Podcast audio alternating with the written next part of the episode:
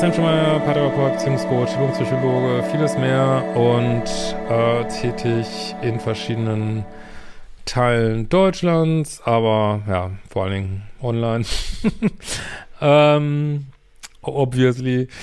Und äh, ja, ich wollte wollt mal wieder ein Video machen für die Männer. Tatsächlich ist, ich habe mir meine Jahresauswertung mal angeguckt, ist ähm, das Video, was ich hier auch mal verlinken werde, äh, für die Männer, die toxische Frau, ist tatsächlich eines der meistgeklicktesten Videos. Ähm, ich glaube, unter den Top 10 war das sogar. Und ähm, auch in den ähm, sonstigen Auswertungen hat sich gezeigt, dass so, ich war mit einer weiblichen Narzisstin zusammen, relativ häufig ähm, gesucht worden ist und ähm, ja, vielleicht viele Männer ähm, den Content nicht finden, weil ja im gesellschaftlichen Narrativ oder zum, vor allen Dingen auf Social Media immer gern gesagt wird, also der Narzisst, als wenn es sich das immer um Männer handeln würde ähm, und auch die Opfergruppen gern weiblich sind, was das ja auch nochmal füttert. Und das ist natürlich äh, nicht der Fall. Ne? Also ich meine, bei mir in meinen Kurssystemen, die du auf liebische.de findest, sind bummelig, ähm, ja, so ein Viertel Männer in den Sessions, die ich mache, würde ich mal sagen, locker ein Drittel Männer. Also wenn man jetzt nochmal abzieht, dass Männer sich ungern Hilfe suchen, weiß ich nicht, ob das äh, so einen großen Unterschied macht, aber es hat äh, selbst, vielleicht gibt es Unterschiede, aber auf jeden Fall gibt es Unterschiede in der Art, wie das abläuft. Ähm, ich will jetzt nicht wieder all das wiederholen, was ich da gesagt habe in dem Video mit der toxischen Frau. Guckt euch das gerne mal an. Ich würde heute mal gerne auf äh, einfach ein paar andere Punkte eingehen. Einmal, also natürlich, wenn du in solchen Beziehungen warst, ähm, ja, Such dir Hilfe, mach äh, mein Kurssystem, dass du dein Liebeschip da umprogrammierst, vor allem wenn das öfter passiert hast, dass du dieses Beuteschema veränderst. Ähm, typischerweise ist der Mann in so einer Beziehung so ein Rettertyp, äh, der dann völlig unter die Räder gerät, weil die Frau sich einfach, äh, ja, ich bleibe jetzt mal mit diesem Begriff Narzisstin, wird ja bald alles wegfallen, äh, diese ganzen Begrifflichkeiten, aber bleiben wir mal kurz äh, dabei. Ähm, also ähm, jemand, der so extrem äh, dramatisch, egozentrisch, wie auch immer, äh, toxisch, manipulativ agiert. Bleiben wir mal kurz bei dem Begriff, äh, sonst wird es, glaube ich, ein bisschen so kompliziert. Auch vielleicht ein bisschen antisozial, wie das ja auch in Zukunft mehr heißen wird. Ähm, also äh, lässt sich einfach nicht retten, weil ähm, ja, kaum hast du gerettet, äh, ist schon wieder das nächste Drama, muss dir schon wieder Geld geben, hat sie schon wieder äh, mit irgendeinem Ex irgendwie geschrieben und ich weiß nicht was so, ne? Und ähm, es gibt so ein paar Sachen, die mir, also gerade die Männer, die mir ihre Geschichten erzählen, die, ähneln sich besonders und ich wollte einfach nur noch mal auf ein paar Aspekte eingehen. Also einmal ist, äh, ist das für Männer häufig eine Frau, die einerseits knallhart eiskalt ist, aber auch diese zerbrechlichen, vulnerablen Momente hat, ähm, wo man vielleicht eher sagen würde, verdeckter Narzissmus, was es ja bald nicht mehr gibt, oder ähm, ja, so völlig un unaufgelöstes, unbewusstes Borderline, was so in die narzisstische Richtung geht. Ähm, mit diesen zerbrechlichen, offenen äh, Phasen. Ähm, viele von diesen Frauen sind wirklich Meister des Lovebombings und die Männer total einzuwickeln, einen auch so sexuell einzuwickeln, weil sie scheinbar all diese männlichen Fantasien befriedigen von absolut offener Sexualität, offen für alles, offen für alle möglichen Gefähr, also so Thrill-Sexualität an gefährlichen Orten mit, weiß ich nicht, mit gefährlichen äh, Praktiken, ich weiß es nicht, äh, und dass so der ein oder andere männlichen Fantasie vielleicht entgegenkommt. Also man wird da komplett äh, eingewoben in so ein, einerseits dieses, ah, die kann ich jetzt retten, andererseits, oh, die ist ja so hübsch, andererseits, oh, sie ist so sexuell offen, wir haben so wahnsinnig viel Sex, wo man so, viele Männer denken, sie haben den Jackpot gefunden, so.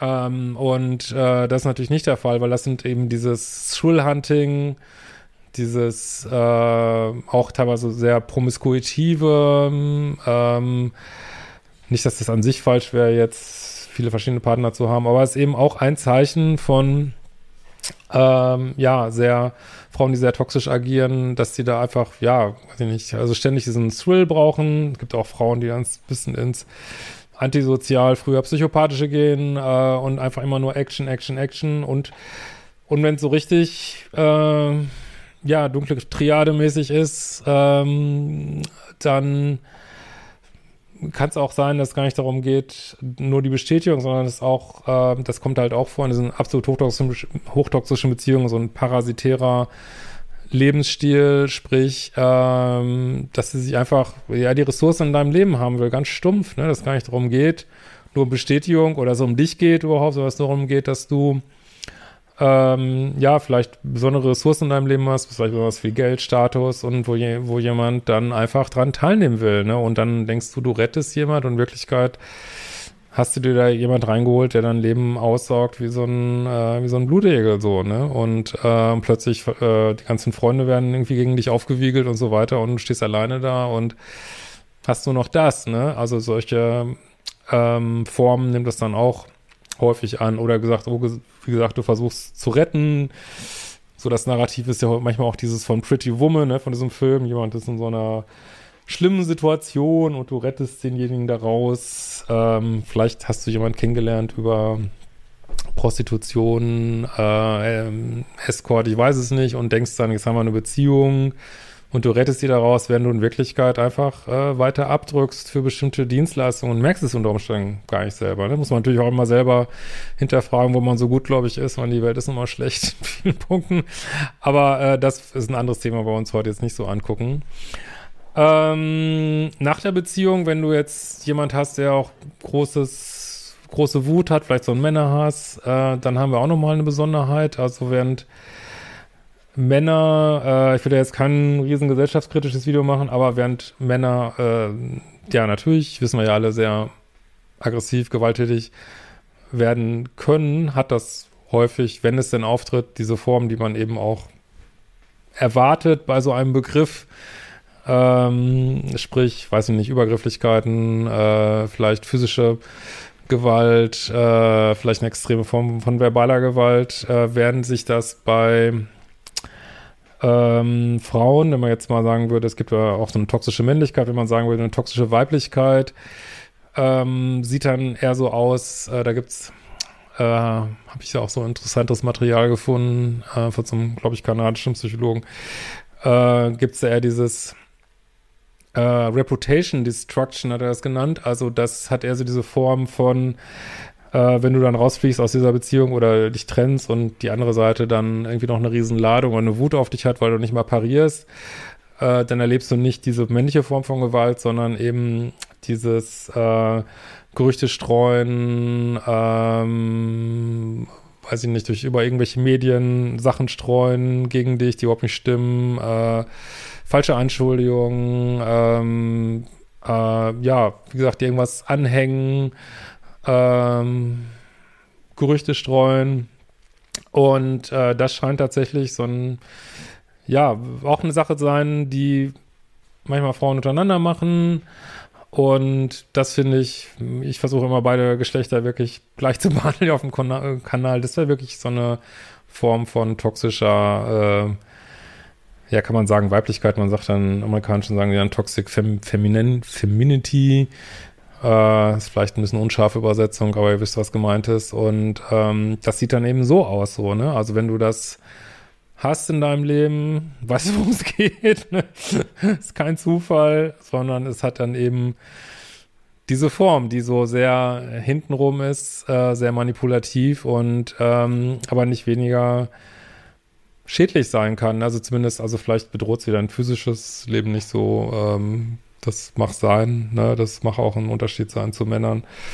Ähm, aber äh, dein, dein soziales oder sonstiges Leben kann dadurch extremst bedroht sein. Gibt es viele Beispiele, wollen wir jetzt nicht nennen, will auch nichts triggern. Aber ähm, ja, das ist auch ein Fakt der Realität, ne? Ob man es jetzt gefällt oder nicht gefällt.